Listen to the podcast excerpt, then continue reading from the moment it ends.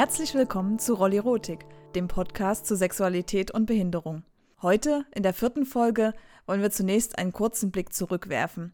Beim letzten Mal hatten wir über die Rolle von Assistenz in Beziehungen gesprochen und das Thema hat euch offenbar sehr interessiert, denn wir haben einige Rückmeldungen bekommen dazu.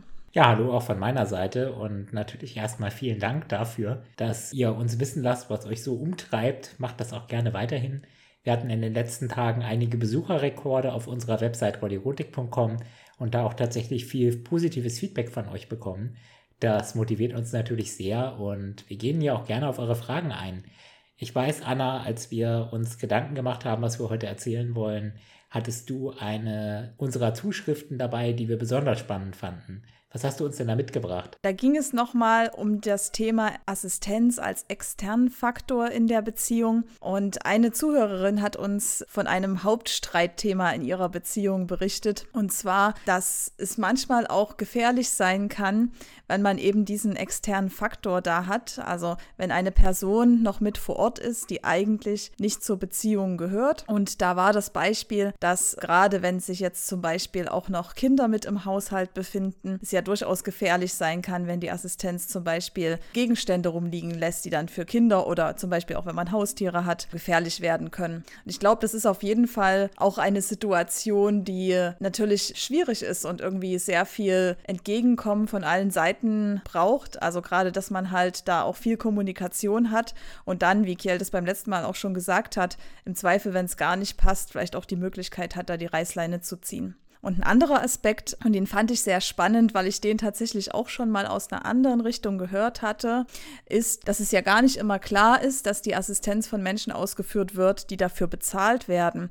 Und zwar gibt es ja auch oft die Situation, dass die Assistenz vielleicht auch direkt aus der Familie kommt. Da hatten wir das letzte Mal auch schon mal kurz angerissen, das Thema. Aber ähm, wenn man dann sozusagen in einer Beziehung ist und vielleicht die Mutter des Partners die Assistenz übernimmt, stelle ich mir das durchaus sehr schwierig vor, gerade dann in Intimsituationen oder insgesamt halt dann in diesen Situationen, wo vielleicht Pflege nötig ist, dann als Partnerin die richtige Distanz zu finden dazu. Ich glaube, das ist auch aus der anderen Richtung sehr schwierig. Also irgendwie für die Familienmitglieder der Person, die dann da auf die Assistenz angewiesen ist, da irgendwie das nötige Maß an Distanz zu wahren, dann mit solchen Situationen vielleicht auch so umzugehen, dass sich niemand irgendwie blöd dabei fühlt, sich nicht selber blöd dabei zu fühlen. Das stelle ich mir wirklich, wirklich schwierig vor, wenn dann in so einer Situation da irgendwie auch noch Familienmitglieder nicht nur im Haushalt sind, sondern eben auch direkt dann irgendwie involviert sind, gerade in den eher körperbezogeneren Hilfstätigkeiten. Da bin ich immer sehr froh, dass das bei mir jetzt nicht so ist. Das hatte ich ja letztes Mal auch schon so gesagt. Aber ich kann das durchaus nachvollziehen, dass das enorm herausfordernd ist, gerade auch für eine Beziehung. Ja, genau. Das sind wieder diese Personen, die eben von außen an die Beziehung rantreten. Das war das letzte Mal das Thema und diesmal wollen wir jetzt auch nochmal über die Innensicht sprechen. Ist es denn auch, wenn man so eine Beziehung von innen betrachtet, so, dass es da Besonderheiten gibt? Ist es denn eine besondere Beziehung und fühlt sie sich besonders an? Also ich kann eigentlich berichten, dass es sich für mich im Alltag zumindest jetzt vielleicht nach dieser ersten Phase gar nicht mehr so besonders anfühlt im Sinne von, dass ich jetzt immer denke, Mensch, ich bin hier in einer außergewöhnlichen Beziehung, denn viel davon, was man macht, ist ja dann einfach Alltag. Der Alltag mag vielleicht ein bisschen anders aussehen, aber für das Gefühl ist es dann vielleicht gar nicht mehr so ein Unterschied. Das ist eine Frage, über die wir uns heute mal verständigen wollen. Wie siehst du denn das, Kiel? Findest du, dass es interne Besonderheiten gibt, die Beziehungen, bei denen einer der Partner behindert ist, von Beziehungen unterscheiden, bei denen beide Partner nicht behindert sind? Ist natürlich jetzt für mich ein bisschen schwer zu beurteilen, dadurch, dass ich ja ohnehin nur die eine Perspektive kenne. Aber ich kann ja vielleicht mal so ein paar Hypothesen aufstellen, wo ich auf jeden Fall ganz klare Unterschiede sehe. Und das fängt mal an bei logistischen Fragestellungen, würde ich sie jetzt mal im weiteren Sinne nennen. Ich glaube, dass ganz viel von dem, was so eine Beziehung, in der ein Partner, eine Partnerin eine Behinderung hat, besonders macht, tatsächlich viel mit der Logistik zu tun hat. Das Erste, was mir dabei so einfällt, ist Barrierefreiheit von Restaurants vielleicht. Kannst du das nachvollziehen, dass das äh, zumindest ein, eine Herausforderung sein kann? Ja, das kann ich total nachvollziehen. Ich weiß nicht, wie viele Stunden ich schon vor der Real Map gesessen habe, um Restaurantbesuche zu planen oder über überhaupt, um erstmal rauszufinden, welche Restaurants denn für mich und meinen Partner oder eben für die Person, mit der ich da gerade unterwegs war, geeignet sind. Ja, Wheelmap ist eine tolle Sache. Ich war dann meistens einfach vorbei oder ich schaue bei Street View. Aber tatsächlich genau dieser Planungsaspekt, der ist aus meiner Sicht wirklich was, was für mich sich vielleicht einfach nach Alltag anfühlt und für mich total normal ist, wo ich mir aber vorstellen würde, dass jemand, der das so nicht in seinem Alltag braucht, immer diese extra Frage sich zu stellen, ob ich jetzt ins Museum will oder in die Oper oder wohin auch immer, dann den bewussten Gedanken daran zu haben, komme ich da überhaupt rein und wenn ja, wie? Das ist natürlich nur, nur so ein Beispiel für Logistik. Das ist aber, denke ich, schon etwas, was auch auf eine Beziehung dann irgendwie Auswirkungen hat. Denn gerade wenn man jetzt mit seinem Partner dahin möchte, dann ist es ja auch ein Aspekt. Ne? Man muss es dann, denke ich, gemeinsam planen. Das heißt, im Zweifel müsste man sich dann gemeinsam vor die Wheelmap setzen oder gemeinsam auf gut Glück mal hinfahren und hoffen, dass es funktioniert. Anna, hattest du das schon mal, dass du irgendwo da nicht reingekommen bist? Nein, ich war immer gut vorbereitet. Nein, also. Okay, gute Vorbereitung hilft, ja. Genau. Nein, es ist tatsächlich, habe ich gerade, wenn das jetzt an einem Ort war, wo ich sowieso bin, also zum Beispiel meinem Wohnort, bin ich manchmal tatsächlich auch vor Ort dann da gewesen und habe das vorher mal geprüft. Und dann hat sich natürlich auch in vielen Fällen herausgestellt, dass vielleicht das Restaurant oder das Museum oder was auch immer, wo man gerade hin möchte, nicht so barrierefrei ist, wie man sich das vielleicht gewünscht hätte. Aber dafür weiß man halt vorher Bescheid und erlebt dann keine bösen Überraschungen. Das ist gut. Ich glaube, dieser Planungsaspekt, das ist auch tatsächlich etwas, was man so ganz automatisch irgendwie erlernen muss, wenn man jetzt bestimmte Mobilitätseinschränkungen hat. Ich denke da nur an das Beispiel Bahnfahren, wenn man jetzt gemeinsam irgendwo hinfahren möchte mit einem Partner oder auch sonst alleine, wie, wie auch immer. Aber klar, mit einem Partner ist es nochmal eine besondere Planungsherausforderung. Wenn ich jetzt mit meinem Rollstuhl in eine Bahn möchte, dann muss ich im Zweifel vorher bei der Mobilitätszentrale anrufen und dort erfragen, ob die Zugverbindung überhaupt funktioniert, die ich mir so ausgedacht habe. Schon alleine, wenn ich das für mich selbst mache, ist das ja ein bisschen herausfordernd. Wenn dann da noch ein Partner dabei ist und ich das nicht nur für mich selbst plane, sondern dann vielleicht immer noch so Zwischenabstimmungen mache, sowas wie, ich habe mir mit meiner Partnerin einen Zug ausgesucht, den wir gerne nehmen wollen. Und dann rufe ich bei der Mobilitätszentrale an und die sagt mir, ja, sorry, wir haben da einen ICE der ersten Generation und da sind nur zwei Plätze für Rollstühle. Da kannst du jetzt nicht mitkehren. Dann muss ich ja wieder zurück zu meiner Partnerin und sagen, so, was machen wir denn jetzt? Ne? Da hängen ja dann häufig noch ganz andere Pläne dran. Man fährt ja dann irgendwo hin, will irgendwas tun, muss dann einen Zug früher nehmen, einen Zug später nehmen dann muss man wieder alles umplanen. Also da ist wirklich schon eine ganze Menge Organisationsaufwand dran.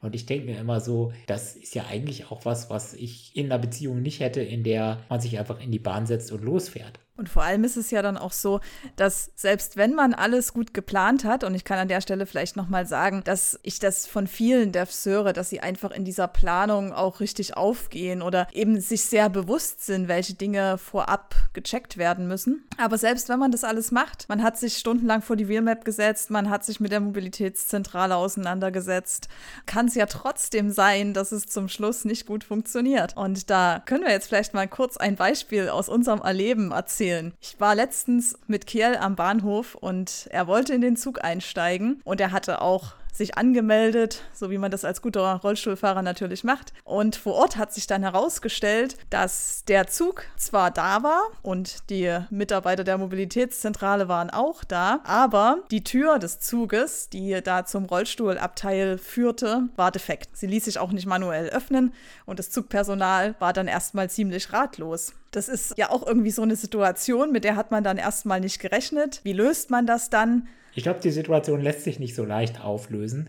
Und das ist dann in der Situation immer individuell, wie man dann da vorgeht. Also ich habe immer wieder die Erfahrung gemacht, dass viele Leute, gerade wenn die jetzt irgendwie das Zugpersonal der Deutschen Bahn sind, nicht unbedingt darauf vorbereitet sind, mit solchen Situationen umzugehen. Und ich glaube, genau in diesem Erleben, was du da jetzt gerade ansprichst, Anna, da war das tatsächlich der Fall. Was mich natürlich interessieren würde, ist, wie ging es dir in dieser Situation? Also ich war eigentlich relativ entspannt, einfach weil ich weiß, dass du ja da gut organisiert bist und im Zweifel dann auch mal da die Zügel in die Hand nehmen kannst. Aber man hat schon gemerkt, dass das Zugpersonal total überfordert war. Und es hat sich auch darin wiedergespiegelt, dass sie eigentlich mit uns überhaupt nicht gesprochen haben. Also das Zugpersonal war dann vor Ort, hat irgendwie das Problem erkannt, aber sie haben das dann alles intern in Diskussionen der drei bis vier Leute, die dann dort vor Ort waren, geklärt, ohne vielleicht mal Kiel zu fragen, was dann seine Wünsche wären oder wie man das jetzt vielleicht lösen könnte. Für mich war es dann aber trotzdem sehr spannend, dass ich das miterleben konnte. Ich war irgendwie total froh, dann auch wirklich das als Alltag mitzuerleben, zu sehen, was es dann da doch noch für Stolpersteine geben kann. Ja, ich glaube, das ist auch so ein Standard. Ne? Wenn einer eine Reise tut, dann kann er was erleben. Und das gilt insbesondere, wenn einer der Reisenden auf einen Rollstuhl angewiesen ist oder sonstige Mobilitätseinschränkungen hat. Ich sage immer so, das absolute Endlevel, der absolute Endgegner für den Rollstuhlfahrenden ist die Flugreise. weil was da so alles schief gehen kann, naja, da habe ich schon ein paar Mal gedacht, da müsste ich eigentlich mal ein Buch drüber schreiben. Und interessanterweise, immer wenn ich mich mal mit äh, anderen Behinderten darüber unterhalte, dann ist das der gleiche Eindruck. Ja, da kann so viel schief gehen. Ich habe jetzt gerade wieder gesehen, in den USA gibt es eine größere Diskussion über eine Senatorin, die mal irgendwie aufgeschrieben hat, wie viele Rollstühle und Hilfsmittel denn auf Flügen kaputt gehen. Und ich glaube, es waren im Jahr irgendwie so 800, also mehrere täglich. Das ist natürlich schon eine ganz schöne Zahl. Und man fragt sich immer, wie kann denn das eigentlich sein, dass da so viel kaputt geht? Da habe ich aber wirklich auch selbst eine ähnliche Erfahrung gemacht. Das ist jetzt schon eine Weile her, aber da wollte ich in den Urlaub reisen und hatte mich da auch sehr darauf gefreut, hatte mir extra zwei Wochen Zeit genommen dafür und wollte das so richtig genießen. Dann kam ich am Urlaubsort an. Da gibt es ja dann immer so äh, relativ komplexe Ein- und Ausstiegsprozesse, wenn man da nicht selber laufen kann.